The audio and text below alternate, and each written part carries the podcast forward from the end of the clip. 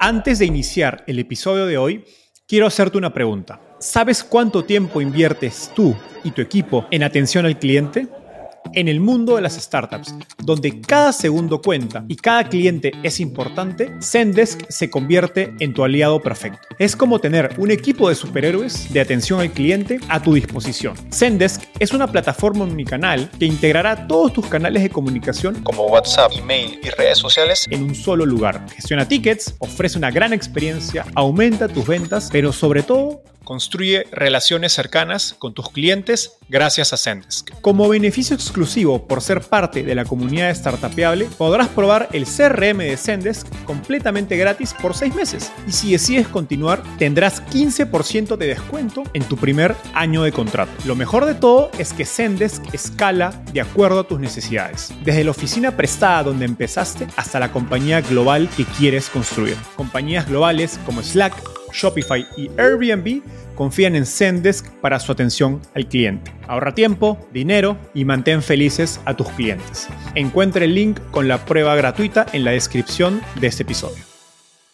En los últimos años, cada vez son más los corporativos en Latinoamérica que se están involucrando proactivamente con startups. Compañías como Mercado Libre, Telefónica, FEMSA, entre otras, invierten activamente en startups. Sin embargo, la realidad es que la industria de Corporate Venture Capital aún es muy pequeña en la región. Para conversar sobre este y otros temas, quiero darle la bienvenida a Claudio Barahona, una persona muy experimentada en Corporate Venture que después de nueve años en Telefónica se unió como Managing Partner a Alaya Capital, fondo de Venture Capital chileno-argentino, cuyo portafolio incluye a Betterfly, Muba y un 23 Seguro, entre otras empresas. Alaya es uno de los pocos fondos latinoamericanos especializado en etapa semilla, para rondas alrededor de medio millón de dólares. Emprendedores en esta etapa no pueden perderse el episodio.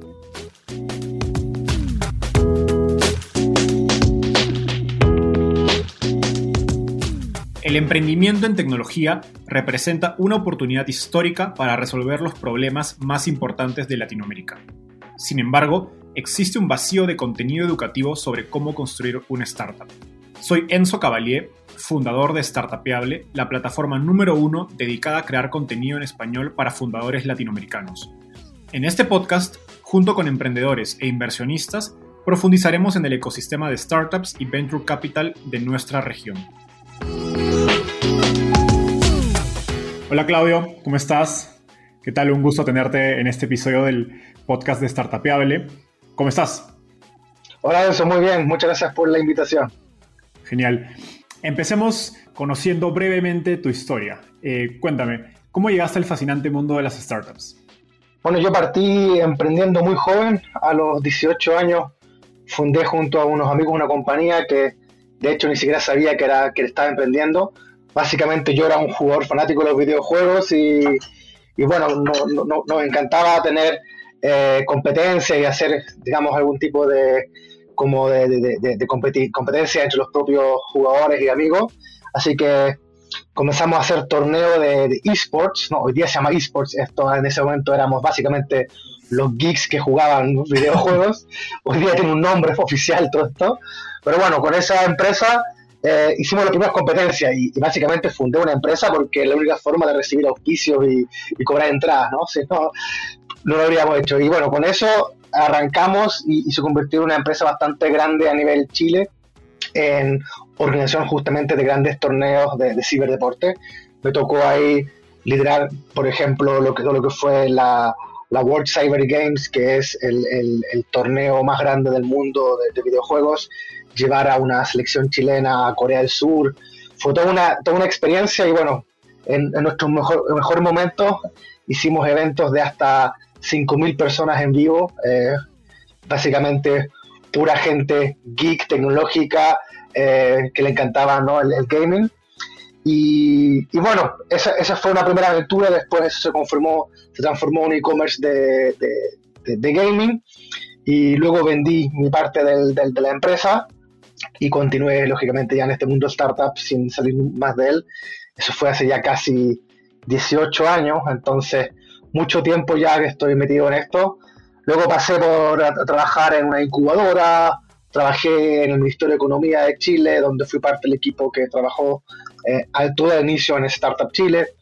luego ya toda una historia eh, y, bastantes años en, en, Guaira como director a cargo en, en, Chile, y bueno, ya desde hace más de un año eh, siendo parte del fondo Alaya Capital.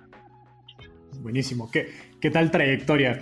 Y de hecho, me, un poco cuando estaba leyendo tu, tu historia y algunas entrevistas previas que hiciste para conocerte, eh, me di cuenta que coincidíamos en esto de, de, cómo los juegos fueron nuestro primer contacto con la tecnología. Yo de niño también era un, un geek y de hecho la, la, primera vez que aprendí a usar una computadora fue porque mi papá trajo una a la casa. Él no estaba, entonces el único que podía utilizar, conectarla para poder jugar era yo, así que tuve que aprender a los 7 años a conectar una PC Pentium 4 súper antigua pero sin duda fue, era una gran excusa para despertar ese, esa curiosidad por, por la tecnología. Tal cual, y de hecho, bueno, en mi caso, muy joven me di cuenta de todas las cosas que uno podía hacer de forma online, ¿no? O sea, casi todos los, nuestros clientes, en este caso los jugadores, eh, los, hacíamos todo por línea y, y, jugamos por línea y, y, hacíamos competencias por línea, era todo online. Eh, estoy hablando del año 98, 99, 2000 que, que, nadie no habría entendido jamás, habría imaginado que existe una comunidad online. Hoy día es algo muy común, ¿no? Foros en red y otras cosas. Eh, en ese momento era algo demasiado extraño para, todo el mundo, bueno, y jamás habríamos pensado montar una empresa sobre eso mismo, ¿no? Que era aún más loco. Exacto, eh, recuerdo seguro te, te habrá pasado esos momentos en que tenías que explicarle a tu mamá que no podía contestar el teléfono mientras estabas jugando porque te iba a desconectar. Sí, exactamente. No, no, y, lo más difícil era, era, bueno, en este caso yo todavía estaba recién entrando en la universidad y, bueno, yo los fines de semana hacíamos grandes torneos, te estoy hablando de torneos, como digo, 5.000, 6.000 personas con auspicios millonarios de Intel, de Samsung.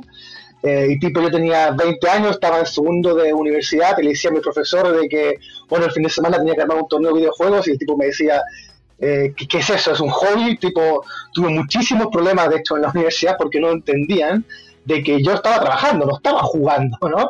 y tenía compromisos, etcétera. Así que, de hecho, tuve que congelar incluso casi un año y medio, congelar la, la, la, la escuela de, ingeniería, porque no podía hacer ambas cosas a la vez, ¿no? Y, en ese momento todavía no era tan bien visto ser emprendedor, ¿no? La, universidad, la verdad es que no me apoyó mucho.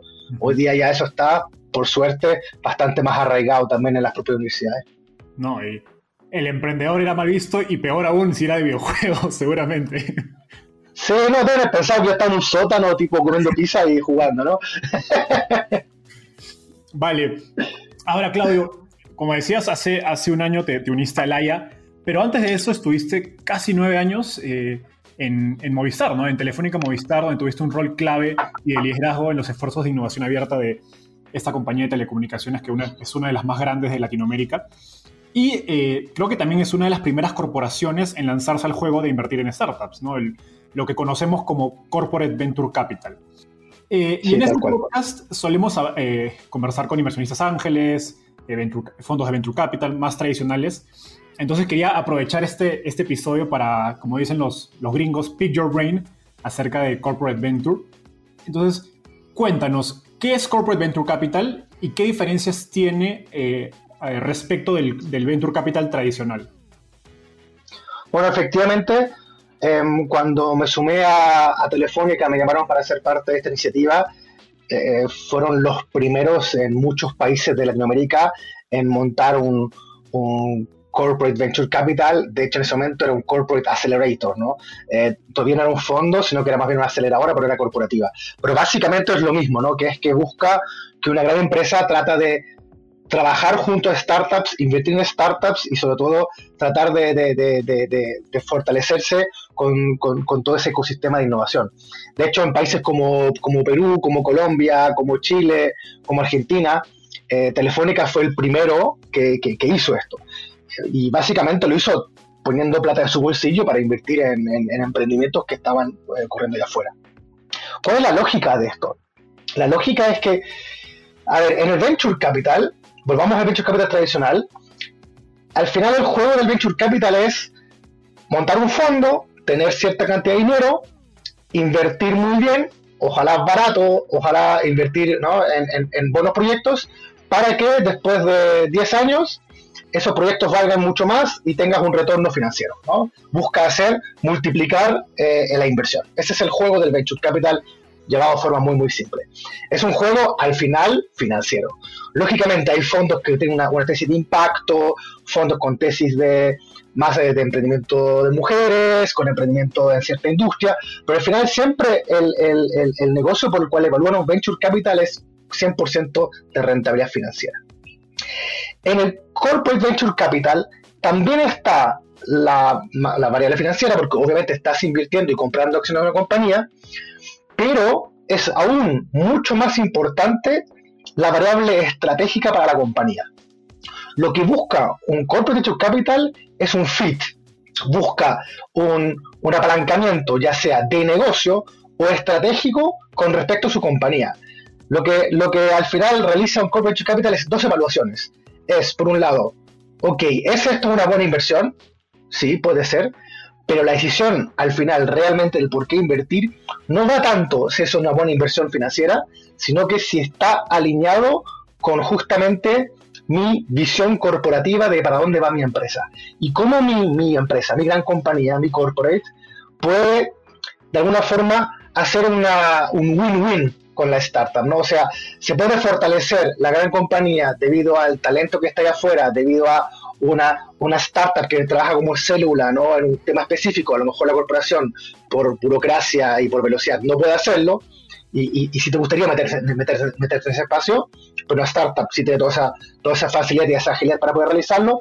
Y por otra parte, la startup se beneficia de toda esa espalda corporativa que lógicamente es muy importante, ¿no? O sea, por ejemplo, a un emprendedor chileno, por haber dicho que fuiste invertido por Telefónica, te da muchísima, muchísima más credibilidad para clientes de B2B, te, te da una, una, una, espalda de tranquilidad, te, te puede ayudar a, a, justamente hacer acciones de marketing, ocuparlo como canal de ventas, etcétera, etcétera. Entonces, la gran, gran diferencia de estos emprendedores entre un corporate venture capital y un venture capital tradicional es que efectivamente el corporate piensa en el fit de negocio. Perfecto, muy, muy, clara la explicación. Ahora, ¿por qué, eh, en tu experiencia, un corporativo eh, debería o no iniciar una estrategia de, de corporate venture capital? Eh, ¿Es una decisión de, digamos, de donde tú piensas que todos deberían hacerlo? ¿Qué, ¿Qué, proceso hay para decir voy a iniciar una estrategia de este tipo?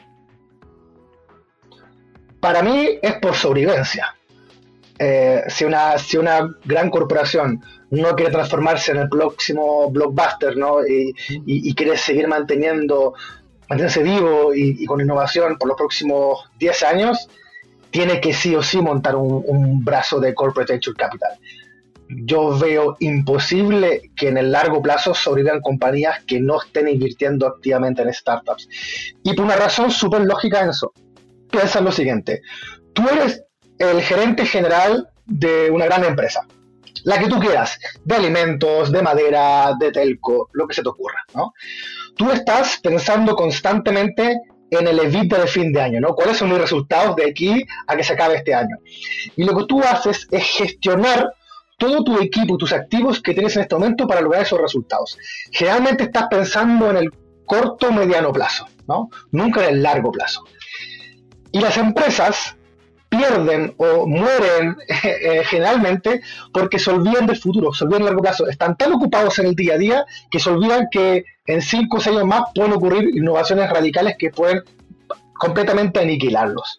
Entonces, tú como gerente general de compañía, debes pensar en la innovación y debes pensar, ok, ¿qué tengo que hacer hoy día para la sobrevivencia a tres años, a cuatro años, a cinco años.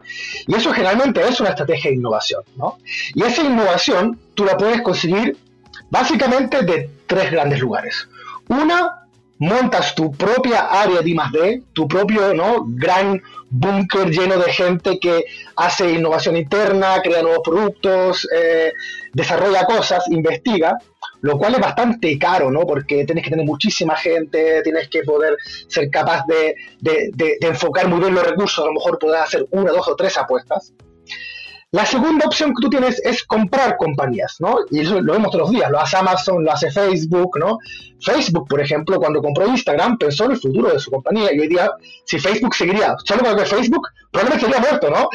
y, vaya que, bueno, ojo tuvo Mark Zuckerberg decir, oye, voy a comprarme una nueva compañía porque por allá está el futuro, ¿no? Que fue lo que hizo con Instagram.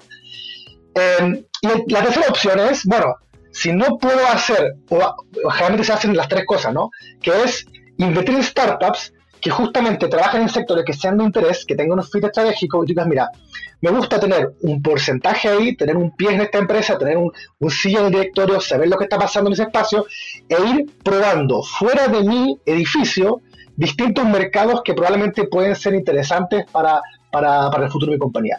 A lo mejor después me compro esa empresa, ¿no? O al revés, a lo mejor esa empresa después se convierte en una fuente de dinero aún más grande que mi actual.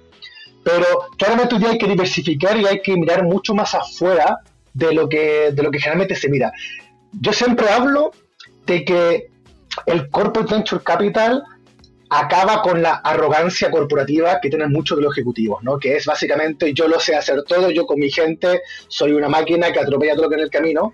En cambio, el Corporate Venture Capital lo que dice es, ok, abramos nuestra mente, salgamos de nuestro edificio, pensemos en que efectivamente forma asociativa podemos generar un tremendo valor, no solamente para nuestra compañía, ¿no? sino también para justamente eh, nueva generación de emprendedores que están haciendo cosas muy interesantes allá afuera. Qué interesante. Justo mi, siguiente pregunta, de algún modo va conectado a lo último que decías. Si bien en los últimos años eh, cada vez son más los corporativos latinoamericanos que se están involucrando proactivamente con startups en alguna de las tres estrategias que nos mencionaron, no todos están haciendo corporate venture capital, la realidad es que siguen siendo pocos. ¿Y cómo, cómo interpretas esto? ¿Por qué crees que se están tardando? Un poco en base a tu explicación, me suena que el corporate venture no es tan sencillo como poner un fondo y poner un manager e invertir. Me suena que tiene que haber en paralelo cambios internos a nivel de la compañía. Como por ejemplo algo tan sencillo como cómo recompensas a tu CEO. ¿No? Si, si, los incentivos de tu CEO están enfocados en el corto plazo, pues él no le va a dar ningún valor o ningún esfuerzo de su tiempo a el corporate venture, que está más enfocado a largo plazo. Tal cual. Si tú te fijas hoy día eh, en Estados Unidos, Europa, prácticamente todas las grandes empresas tienen un corporate venture capital porque ya se están dando cuenta de que esto es así. Y de hecho, hoy día casi el, el 40% del venture capital mundial, o sea, todas las inversiones son hechas por corporativos, ¿no? Eh, donde tienes a grandes actores como, como Microsoft, como Tesla, como Google, ¿no? Etcétera, etcétera, etcétera. Lamentablemente en Latinoamérica esto está muy atrás, muy atrás. Nosotros en Telefónica, en ese momento, en el 2019, hicimos un estudio que pueden encontrarlo en www.corporateventuringlatam.com, que mapeó para el 2019 cómo estaba el estado del arte, de qué grandes empresas estaban realizando algún tipo de, corporate venturing. Y nos encontramos con sorpresa que habían bastante, casi 150 grandes empresas que lo estaban haciendo, pero nos llamó la atención dos cosas. Primero, que casi el 70% de los que están haciendo algo eran multinacionales que lo hacían en, Latinoamérica, pero lo hacían porque lo venían haciendo en Estados Unidos en Europa. O sea, no eran corporativos netamente de origen latinoamericano. ¿no? Los de origen latinoamericano estaban muy atrás y básicamente eran como Telefónica, ¿no? con una compañía de, de España que está en Latinoamérica pero que lo hacía porque en España se dieron cuenta de esto y empezaron a hacerlo porque era importante, ¿no? Pero si nos damos cuenta de compañías que, que, son de origen específicamente latino, como lo puede ser un Mercado Libre o un Bimbo, son de los poquitos que realmente se atrevieron a hacer esto. Y la otra cosa que me llamó aún más la atención y, que la verdad es que me preocupa bastante, es que yo diría que casi, no, no recuerdo el número exacto, será un 70, un 80%, no estaba invirtiendo. O sea, no estaba estructurando un fondo. Básicamente lo que hacían eran hackatones, convocatorias, premios, concursos. Mucho PR, ¿no? Eh, mucho humo, digo yo, mucho smoke para contar que están haciendo cosas, ¿no? Salir en un buen reportaje de prensa, hacer un concurso, primera vez startup, que tu gerente general salga una foto con un cheque en, un diario pero, pero eran concursos de innovación. Y los concursos de innovación no es venture capital. Venture capital significa poner tu dinero de tu bolsillo como empresa y apostar por emprendimientos que tú crees que es el futuro. Y para eso tienes que tener una área que se dedica a eso, tienes que tener a alguien que esté sentado en directorios, tienes que, tienes que tener a un equipo que esté dispuesto a hacer la sinergia entre, entre la startup y el corporativo yo siempre, siempre lo digo, si una gran empresa está dedicando menos del 1% de su patrimonio en Corporate Venture Capital no lo está haciendo de verdad. No lo está haciendo de verdad. Y, ese cálculo lamentablemente no lo pudimos hacer, ¿no? porque era ya entrando muy profundamente en las tripas de cada empresa. Pero yo te puedo asegurar, Enzo, de que son muy, muy, muy pocas las empresas latinas de origen latinoamericano, grandes, que estén invirtiendo el 1% de su dinero en Corporate Venture Capital. Y eso es lamentable y preocupa. ¿Por qué preocupa? Porque al final esas empresas van a, van a ver muy difícil, muy difícil con toda la disrupción tecnológica y probablemente eh, el gran, van a, muchos van a ir desapareciendo, eh, muchos emprendedores probablemente van a tomar su lugar y muchas veces van a ser emprendedores no latinos, sino que van a ser de, otros países, ¿no? Eh, y eso puede traer en el muy largo plazo un, un gran cambio empresarial a, nivel, a nivel latino, ¿no? Puede ser que los, los futuros grandes empresarios de cada, de cada país no sean de, ese país, ¿no? sino que sean justamente las grandes tecnológicas, ¿no? que, que, son las que sí están viendo eso.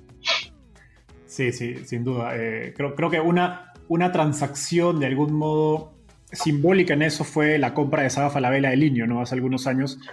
Eh, no, sé qué las pocas, ¿no? La verdad, no, no estoy tan enterado de qué, tan buenos resultados estratégicos les haya dado a, Saga Falabella, que sin duda es uno de los retailers más grandes de, de la región. Pero creo que era un indicador de, pues, oye, Amazon se está viniendo, eh, hay, que, hay que prepararnos. Y es de las pocas transacciones que, en, ese tipo digamos, de defensivas a largo plazo que se han visto. ¿no? Creo que en otras industrias, en banca debe ser mucho. No, recuerdo una sola, ¿no? Son, son muy pocas. Eh, Mercado Libre hace, hace cosas bien interesantes ahí, ¿no? Bueno, Mercado Libre es un, partió como una startup, tiene la misma mentalidad y tiene un fondo y invierte constantemente en startups que justamente fortalecen su ecosistema.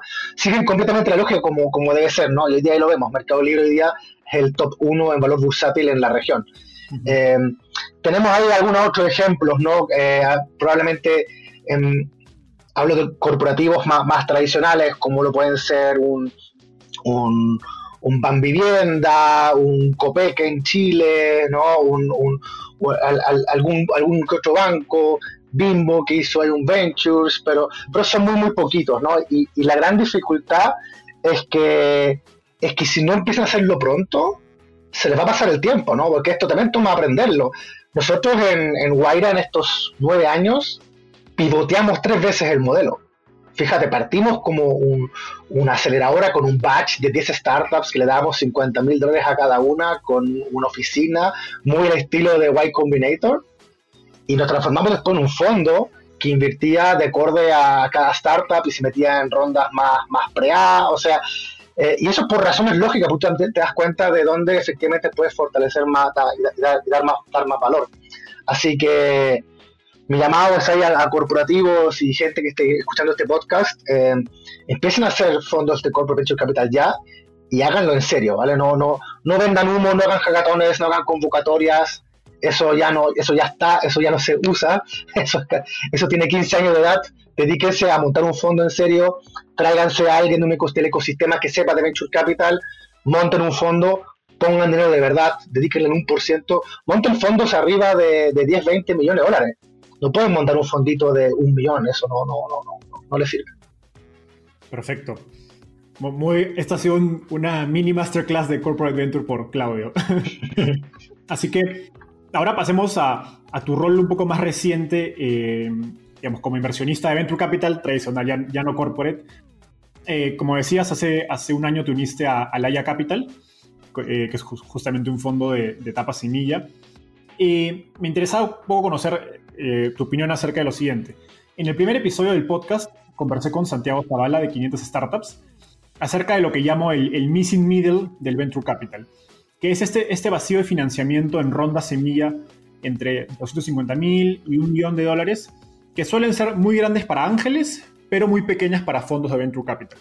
En México esto ha sucedido eh, porque en los últimos años la mayoría de fondos de, de, venture importantes han empezado a moverse hacia rondas más avanzadas, digamos, de una ronda semilla a una serie A o de una pre-A a una serie B.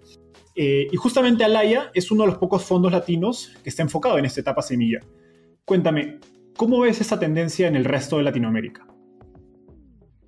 Mira, primero, eh, es interesante de, cuando, cuando, escucho esta pregunta de, reflexionar sobre esto porque en cada país es bastante distinto el estado del venture capital, ¿no? Y, voy a sacar un minuto a Brasil de esta conversación porque es otro continente.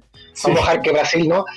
Vamos a, cortar el continente, vamos a ir para el lado, vamos a rodearlo del mar y vamos a pensar en el resto de Latinoamérica, ¿no?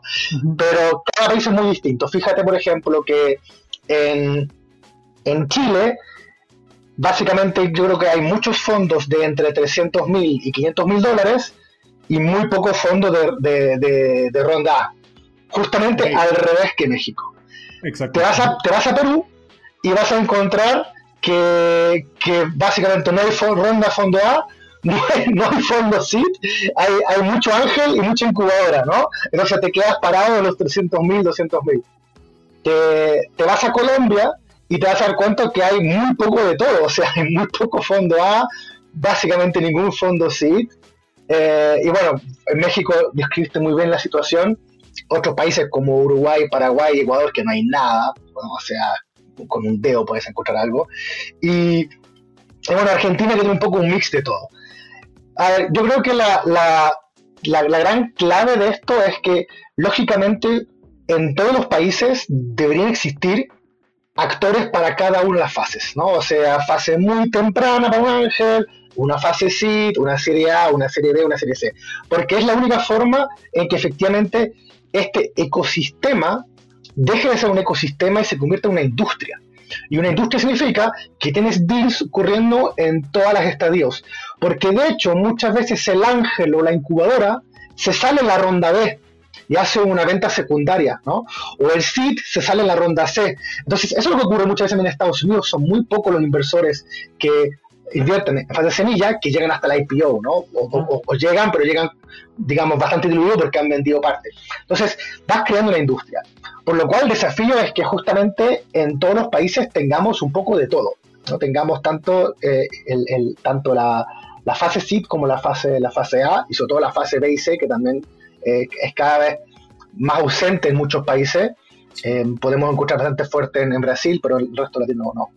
Y, hay una gran dificultad que, que, me gusta reflexionar sobre ello y, me encantaría saber tu, tu, opinión ahí, ¿no? Con, con, experiencia en este caso en, en, México. Por ejemplo, prácticamente todos los emprendedores no mexicanos en algún minuto piensan a abrir México, ¿no? Porque es como el mercado de habla hispana gigante. ¿Y qué es lo que le pasa? Le está yendo muy bien en un país, llamemos, ¿no? Colombia, y dicen, ok, mi siguiente mercado es México. Entonces voy a levantar dinero para abrir México, porque yo no tengo suficiente dinero en caja para abrir México, porque significa invertir un montón de dinero. O sea, tengo que irme yo como CEO para allá, tengo que dejar a alguien guardando la operación local, tengo que invertir en la oficina, en todo lo que eso significa, ¿no? Y eso es muy difícil con una startup blanca con caja propia. Por lo cual necesita dinero para abrir eso. Bueno, ¿de dónde sale ese dinero? generalmente no sale de México porque el VC mexicano dice, no, yo invierto rondas A, pero quiero ver tracción en México. Y el emprendedor te dice, pero ¿cómo, cómo tracción en México si yo tenía una ronda para hacer todo lo que yo hice muy increíblemente en Colombia, en México? Necesito dinero para hacer eso. No, no, llámame cuando hagas eso, ¿no? Y al revés, el, el, el Venture Capital colombiano esto un ejemplo, te va a decir, no, no, no, no, no quiero que ocupes el dinero que esto estoy invirtiendo en abrir una cosa nueva en México, porque escalémoslo acá, porque conocemos esto, acá tengo contactos, yo de México no sé nada. Y esa es un poco la teoría eh, del, del, por qué vimos una gran oportunidad ahí, de decir, ¿saben qué? Dediquémonos a invertir en startups que estén en esa fase pre-A, en la cual tú justamente inviertes para abrir el segundo mercado. ¿No? Es decir, ¿Te va bien en Chile? Vale, invertimos para abrir México. Y ese no va para eso. O te va bien en México, invertimos para abrir Chile. Y así. Y hacer ese, hacer ese cross-border entre, entre distintos países. Yo creo que esa es justamente gran parte de esa, de esa tesis del por qué nos, decidimos invertir ahí. Porque claramente hay pocos fondos aprovechándose de esa regionalización que tenemos. Totalmente de acuerdo. y de hecho se genera una dinámica favorable para ustedes como fondo donde pues hay menos competencia. Entonces puedes acceder a mejores deals, mejores términos, eh, buenos emprendedores, etc. Y, pues la verdad es que lo, he escuchado en muchos emprendedores, incluso emprendedores que, que, han pasado por aceleradoras como Y Combinator que te dicen, pues sí, no hay esos fondos en esa etapa, ¿no? Entonces, pues para el resto de emprendedores que no pasaron por Y Combinator o alguna aceleradora top, pues es aún más complicado.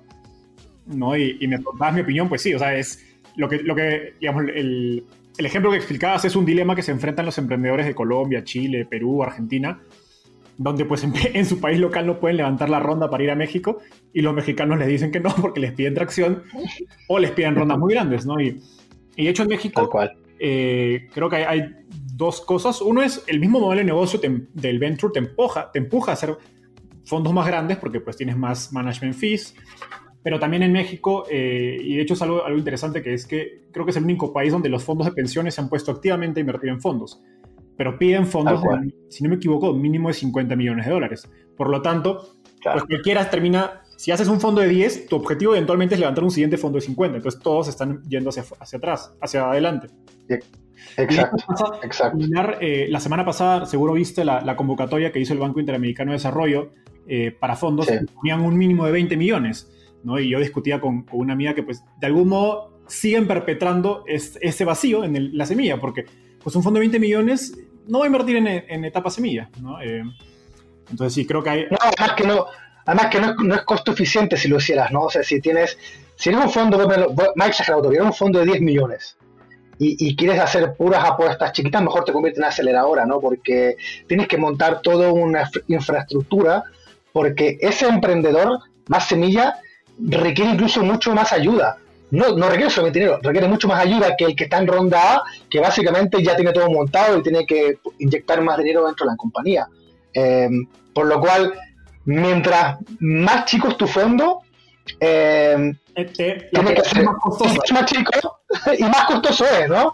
Entonces, claro, lo natural es que cualquier fondo diga, no, me monto, me monto un fondo de 50, de 100 millones, me voy al de arriba y hago que otro corra el riesgo un poco más abajo, ¿no?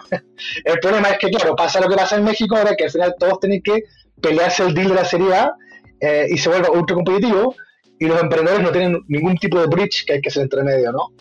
Eh, y en muchos casos también ocurre de que tú como emprendedor, claro, estás pensando, vale, hice imagínate que levantaste 200 mil, 300 mil y quieres llegar a ciertos hitos para después levantar la ronda y por X motivo, X motivo, no, no lograste esos hitos, ¿no? Y muchas veces escuchamos a emprendedores, oye, voy a hacer un bridge, ¿no? Voy a levantar otra rondita chiquita para, para después, para lograr ese objetivo, para llegar a la... Bueno, no tienes con quién hacer el bridge, no hay, no hay que tocar la puerta. Eh, y los, fondos A no te financian el bridge. Entonces, nosotros de hecho hemos estado en muchas rondas que son justamente un bridge 2A, ¿no? Tienen ese nombre. Genial, no, sin duda, estoy de acuerdo que creo que hay un muy buen perfil de riesgo-retorno que muchos fondos están pues dejando pasar. ¿no? Genial. Sí, tal cual. Em, una, una, pregunta un poco más conectado a, cómo invierten en, en, Alaya, ¿no? Siendo un fondo de, de, etapa semilla. Eh, ustedes, y yo me imagino, corrígeme si me equivoco, son usualmente el primer inversionista institucional en una compañía. Es decir, después de los inversionistas ángeles, que son individuos, o las aceleradoras, que pues tienen cierto distinto tipo de, grado de institucionalidad, eh, ustedes son ese primer cheque institucional. Y para el fundador, esto implica que el fundraising como proceso requiere un enfoque distinto, pues ya no le estás pitchando a un amigo, eh, a un familiar, a un conocido, sino una firma de algún modo más, nuevamente, institucional. Cuéntame, ¿qué errores suelen cometer los emprendedores al momento de diseñar y ejecutar esta primera ronda institucional? Mira, el, principal error es que generalmente solo piensan en la necesidad financiera y no que al otro lado de la mesa hay un potencial socio que busca generar retornos. Ocurre de que eh, y es muy de Latinoamérica, ¿no? que hay muchos concursos de startups, hay muchas incubadoras, aceleradoras. Entonces, el emprendedor está muy acostumbrado a necesito dinero, quiero ganar esta competencia, ¿no? Y se enfrenta a este inversor corporativo, institucional, pensando básicamente en, oye, necesito dinero. Eso es lo que yo creo. Quiero dinero, eh, yo tengo un muy buen pitch y entrené ese pitch y veo arriba, veo abajo, si el pitch está bueno, está malo, y me gano dinero, si veo para arriba, veo para abajo. Y el Venture Capital no funciona así. El Venture Capital no es un concurso de pitch. El Venture Capital eh, no tiene bases, ¿no? ¿Cuáles son las bases de ustedes? No, no hay bases. Es, estoy evaluando un buen negocio o un mal negocio, ¿no? Entonces, eh, hay, hay, mucho emprendedor que está un poco mal acostumbrado a, a, a, llevar uno o dos años ganando concursos, inscribiéndose en distintos tipos de, de, de, ¿no? de, de, de, cosas de este estilo. Y, y en este caso, nosotros lo que somos es un potencial socio. O sea, yo me voy a casar contigo y voy a estar sentado contigo en tu casa los próximos 10 años, porque voy a ser un socio. Entonces, eh, tienes que tratarme y verme de esa forma, ¿no? Y hay algo peor todavía que te voy a decir, señor emprendedor. Yo busco retornos, yo busco hacer un negocio. O sea, va a sonar un poco feo esto, pero al final yo estoy aquí por el sucio dinero, ¿no? Por el sucio y vil dinero. Yo quiero, quiero poner un dólar y quiero sacar 10 dólares. Eh, yo sé que, tu, sé que tu startup puede ser muy hermosa, muy linda, puede cambiar la humanidad y puede impactar un montón de cosas. Que me encanta, y por eso también lo hacemos, ¿no? Si no, yo sería un banquero, por eso también lo hago. Pero al fin y al cabo, yo debo retornar dinero al inversor que me pasó el dinero y debo dar una buena rentabilidad. Entonces, el emprendedor que viene en esta ronda, generalmente se lo olvida. Y piensa solo en voy a pichear. Y no se olvida que al frente hay un tipo que efectivamente eh, va a estar contigo para siempre, porque es un socio, va a estar sentado a lo mejor en tu directorio, va a estar en tu tabla accionista. Ese socio el día de mañana, si algo sale mal, te puede sacar como gerente general. Muchas veces la gente olvida ese tipo de cosas, ¿no? Eh, y, y, ese socio lo que quiere hacer al final es un buen retorno. Muchas veces también pasa que hay emprendedores que no piensan vender su compañía, que cuando tú le preguntas, oye, ¿y a quién le vendemos esta compañía? No, es que yo quiero estar aquí para siempre. Vale, ¿vas a hacer una IPO entonces? No, no, no. Si yo esto lo veo como lifetime. Bueno, no me interesa invertir porque yo en un minuto quiero vender mis acciones, ¿no? ¿A quién se las vendo? ¿A ti mismo? Eh, esas cosas muchas veces el emprendedor la, la, olvida y no se da cuenta, ¿no? Y, y, básicamente termina pichando como que uno fuera un concurso más. Interesante, no, no, nunca lo había pensado de esa manera. Ahora, eh, yendo un poco más al proceso de inversión de, de, Alaya, ¿cuál es el sweet spot de tracción en términos de ventas, producto, equipo, etcétera, para que Alaya invierta en tu ronda semilla? A ver, siempre me preguntan cuál es el número mágico, ¿no? Y, y tipo, vale, ¿cuánto tengo que vender para poder tocar la puerta a Alaya? Yo siempre digo, mira, no, no, no es un tema del número, es un tema de la máquina de generar dinero, ¿no? Y ver que estás creciendo y ver que, que estás montando cosas. A ver, básicamente a me gusta ver tasas mensuales de crecimiento de un 15 o un 20% al menos. O sea que eh, cada mes por mes por lo menos estás creciendo un 20% en tus métricas. En, en, nuestro caso como fondo, el, el Product Market Fit ya debe estar, o sea, ya debes estar vendiendo. Si aún no facturas y aún no tienes clientes, mejor no toque la puerta todavía, nos gusta algo ya. Y no hablo de vender 100 mil dólares, puedes estar vendiendo 5 mil, o 10 mil, o 15 mil, ¿no? Okay. No hay un número mágico tampoco. Ahora, si eres un B2B, por ejemplo, nos gusta ver que tengas más de 4 o 5 clientes, no dos clientes B2B, también muchas veces pasa, ¿no? Sí, estoy facturando 20 mil dólares, ¿Cuántos clientes tienes? No, dos clientes de 10.000. Vale, todavía falta un poco para darme cuenta que lo tuyo no es algo de casuístico o no es que le vendiste a, un par de ejecutivos amigos no tuyos a otra empresa, sino que efectivamente ya hay una máquina que está, que está girando. Eh, nos gusta ver que el equipo esté full time dedicado, que, que, todo el equipo esté dedicado 100% a la startup. Puede ser un poco obvio esto, pero en muchos casos nos encontramos con sorpresas que no, que no es así. También que el equipo se complemente, ¿no? que haya alguien más techie, alguien más financiero, alguien más comercial, que tenga una mirada global del minuto uno. Como te mencionaba en principio, nos gusta invertir en, en empresas que podamos internacionalizar, por lo cual es importante esa, esa, esa mirada de, ir a un siguiente país. Eh, y más que, más que la cifra de cuánto estoy vendiendo, a mí me gusta ver que exista una máquina de hacer dinero, ¿no? Que podamos ver esa máquina que imprime billetes, aunque esté armada con alambres, ¿no? Y, sin aceite, pero que, que, al menos podemos ver, ah, mira, esta máquina puede hacer dinero, ¿no? Eh, y entender cómo hace dinero. Eso yo creo que es algo, algo, algo fundamental que, siempre me gusta analizar. Buenísimo. Ahora, una, una siguiente pregunta de, del público tuitero de Startupeable. ¿Qué es lo que ves muy poco en los pitch decks de las startups que te gustaría ver más a menudo? Mira, hay, hay dos cosas, pero voy por el, por el, por el más importante que, que, que, no he visto tanto, okay. que tiene que ver con el propósito. ¿Cuál es el propósito de tu compañía? ¿no? ¿A, ¿A, qué me estás invitando? Y vuelvo al tema de que vamos a ser socios, de que me voy a casar contigo y voy a estar en tu casa, ¿no? voy a ser un familiar más. Eh, bueno, cuál es el proyecto de vida al, al, que, al que vamos, ¿no? ¿Por qué estamos sentados acá haciendo esto? Mucha, mucha startup va directamente a mi, mi, producto, ¿no? Mi producto, esto hace, este es el TAM, este es el tamaño del mercado, esta es mi interacción, y, no dicen algo tan vital como, bueno, ¿por qué me levanto todas las mañanas a hacer esto? ¿no? ¿Por qué estoy en esto y no estoy en otro lado? ¿Por qué estoy haciendo esta compañía y no otra? ¿Cuál es el, propósito que me motiva? Eh, muchas yo creo que de los grandes emprendimientos en los que hemos invertido es porque tienen un, increíble propósito. Talently tiene un propósito impresionante, Betterfly tiene un propósito de verdad eh, increíble lo que quieren realizar al mismo tiempo que ser una compañía de seguros y impactar las vidas de las personas.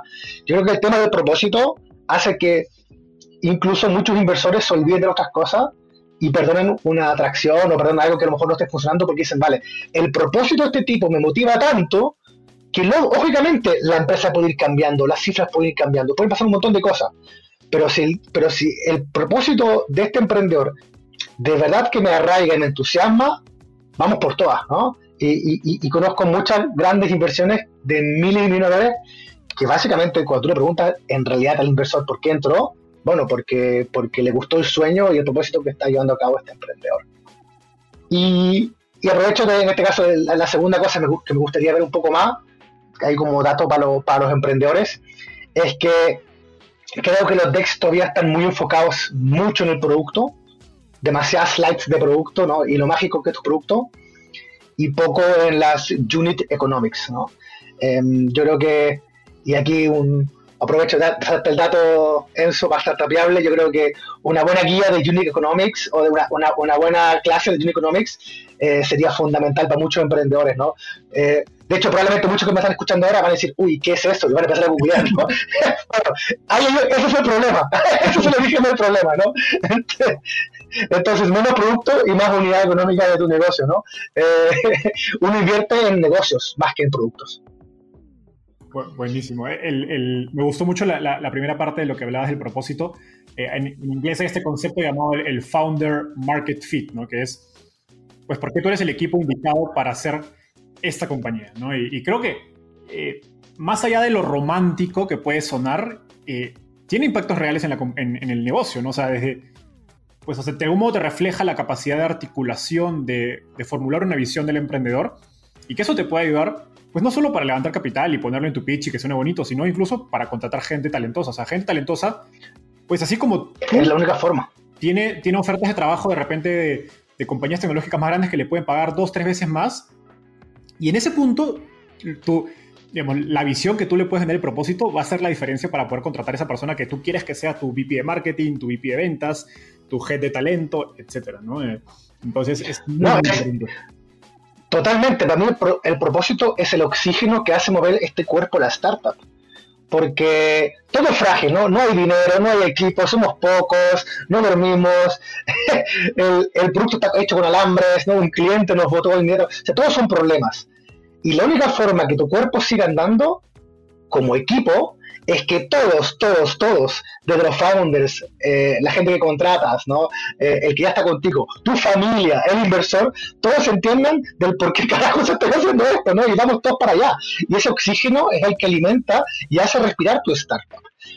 Cuando, cuando, cuando no existe, te das cuenta inmediatamente que es una pyme y no es una startup, ¿no? Es una pyme que vale, hago esto para ganar un sueldo, hago esto para para tener algo de ingreso, para que no pueda encontrar un par de gente, pero no está ese, ese, ese gran cambio que quieres realizar, que a lo mejor nunca lo logras. Y también es muy difícil lograrlo. Pero al menos te da el oxígeno para poder caminar, para poder moverte.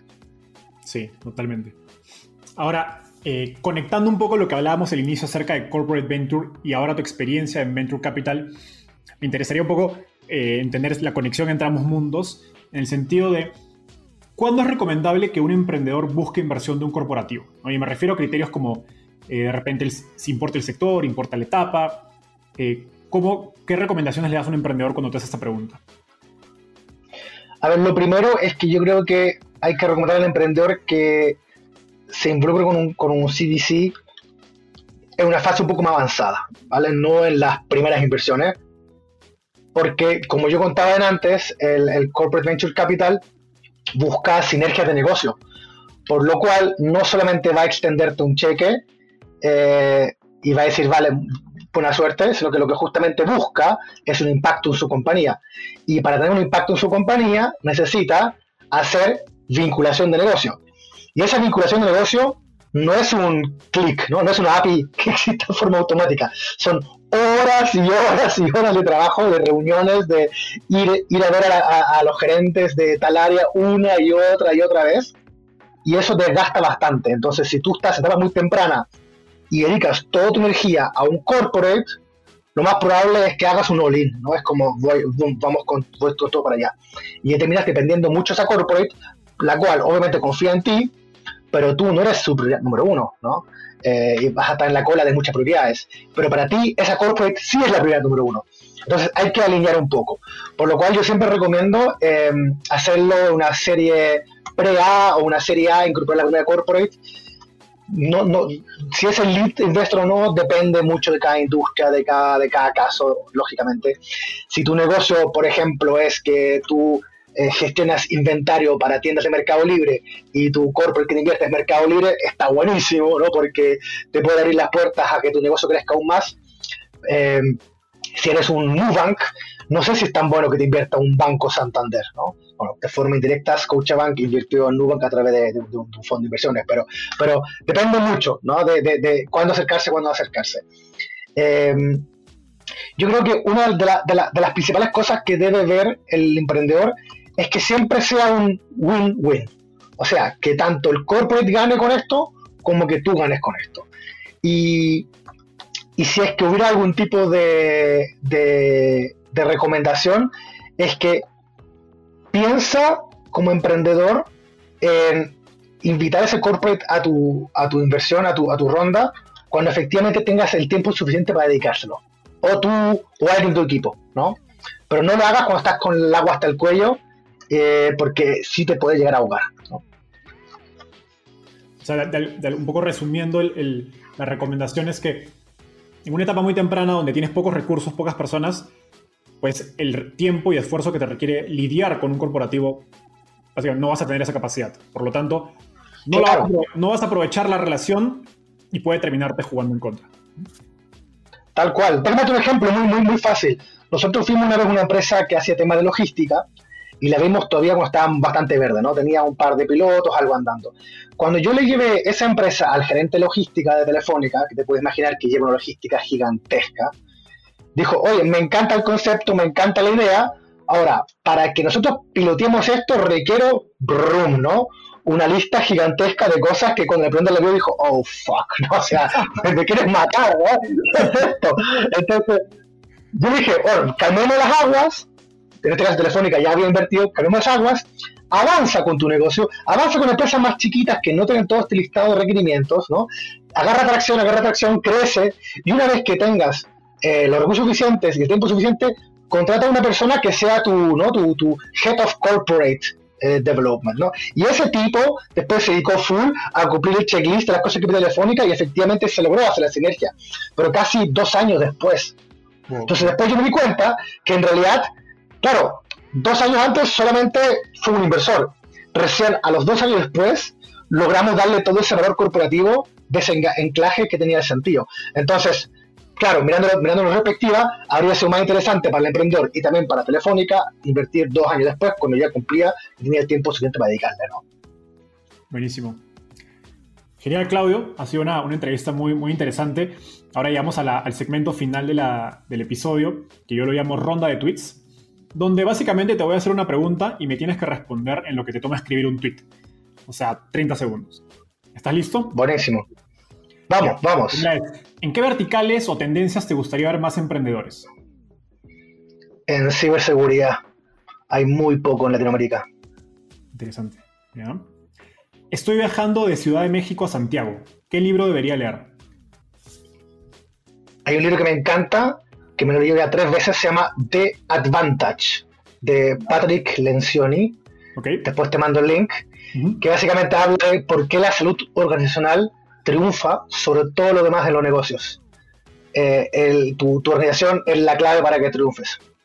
Qué interesante. todos estos Muy libro sobre eso. para los que están escuchando, los voy a incluir en las notas del episodio. Eh, la siguiente pregunta es, ¿qué te gustaría cambiar del mundo de las startups en Latinoamérica?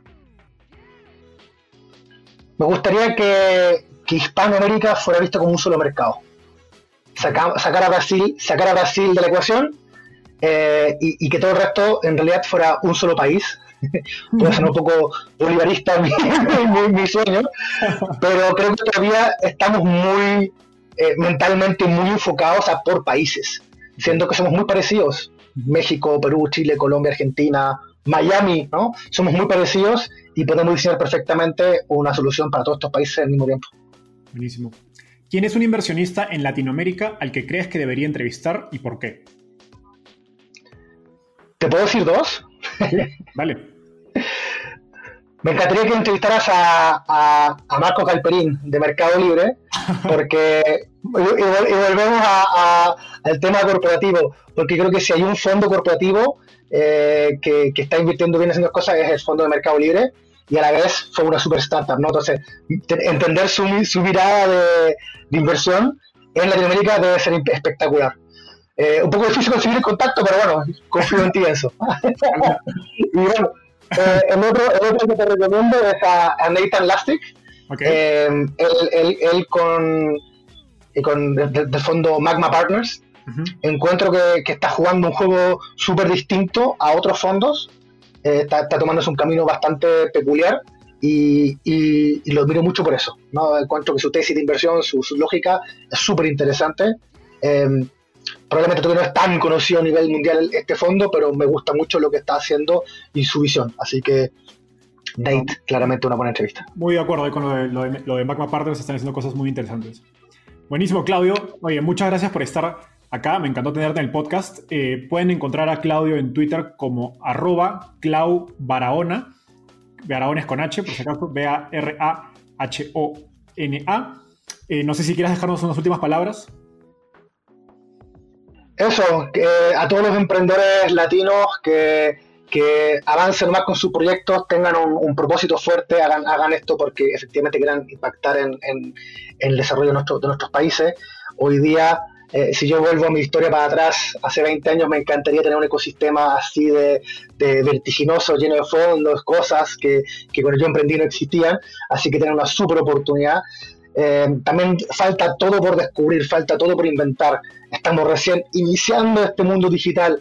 Eh, créanme que cuando tengamos más desarrollado el 5G, la inteligencia artificial, redes centralizadas, tengamos blockchain en todos lados, las oportunidades que hay son, son increíbles. Así que solamente alentar a todo el mundo a, emprender, a no bajar los brazos. Sé que es difícil levantar dinero en Latinoamérica, cuesta bastante, Em, y aquellos obviamente que estén interesados en lo que les conté sobre Alaya, visiten nuestra página web www.alaya-capital.com. Ahí tenemos un pequeño formulario, nos ponen, nos mandan su, su tech. Nuestra promesa siempre es en menos de cinco días avisarte si nos interesa para una reunión o no. Así que también a todos los emprendedores interesados en Alaya, muy bienvenidos a que, no, a que nos manden su proyecto. Genial. Gracias, Claudio. Un gusto. Bye. Muchas gracias a ti.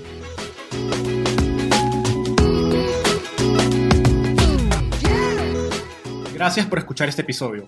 Estoy seguro que te llevaste tanto como yo. Suscríbete a nuestro podcast para seguir aprendiendo de los principales referentes del ecosistema startup en Latinoamérica. También visítanos en www.startapeable.com donde encontrarás guías, herramientas e historias valiosas para startups. Y en todas nuestras redes sociales como Startapeable. Conmigo es hasta un próximo episodio con un nuevo invitado. Nos vemos. Startapeable, el recurso número uno para startups en Latinoamérica.